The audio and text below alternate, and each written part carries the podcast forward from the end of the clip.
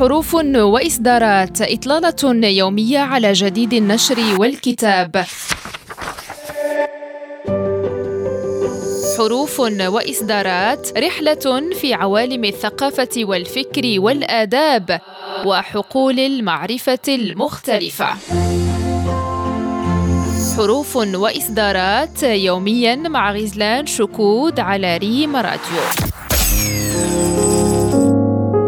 مستمعينا الأفاضل أهلا بكم إلى حلقة جديدة من حروف وإصدارات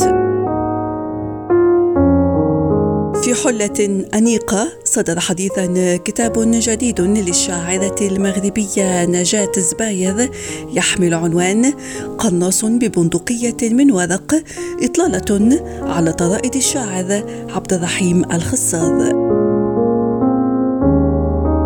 يضم الكتاب تقديما بقلم الشاعرة وإضاءات وافية ألقت الضوء على الشاعر عبد الرحيم الخصار ونشاطه الإبداعي وبعض مشاركاته في المهرجانات والملتقيات الشعرية في المغرب وخارجه ورحلاته الأدبية إلى أمريكا فضلا عن الجوائز الأدبية التي أحرز عليها الشاعر عبد الرحيم الخصار خلال مسيرته الإبداعية.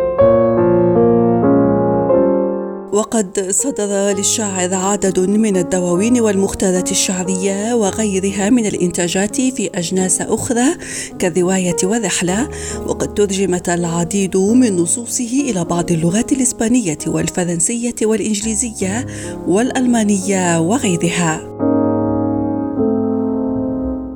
وقد أشارت الباحثة الشاعرة نجأة زباير في تقديمها المركز إلى غنى الشعر المغربي بأسماء استطاعت أن تكسب تفردا في المشهد الشعري المغربي وذلك بفضل تلاقحها مع ثقافات ولغات مختلفة كما لاحظت أن النص الشعري المغربي أصبح نصا يعرف تغيرا مستمرا ولم يعد نصا واحدا ثابتا متشابها مع ما يصدر من نصوص الشعراء الآخرين.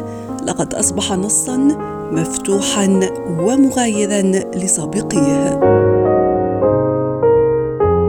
وتناولت الشاعرة الباحثة في كتابها بالدراسة والتحليل دواوين الشاعر التالية عودة آدم ونيران صديقة وانظر وأكتفي بالنظر وبيت بعيد. إلى هنا مستمعينا نأتي إلى نهاية هذه الإطلالة اليومية. موعدنا في حلقة جديدة مع إصدار جديد على ريم راديو. إلى اللقاء.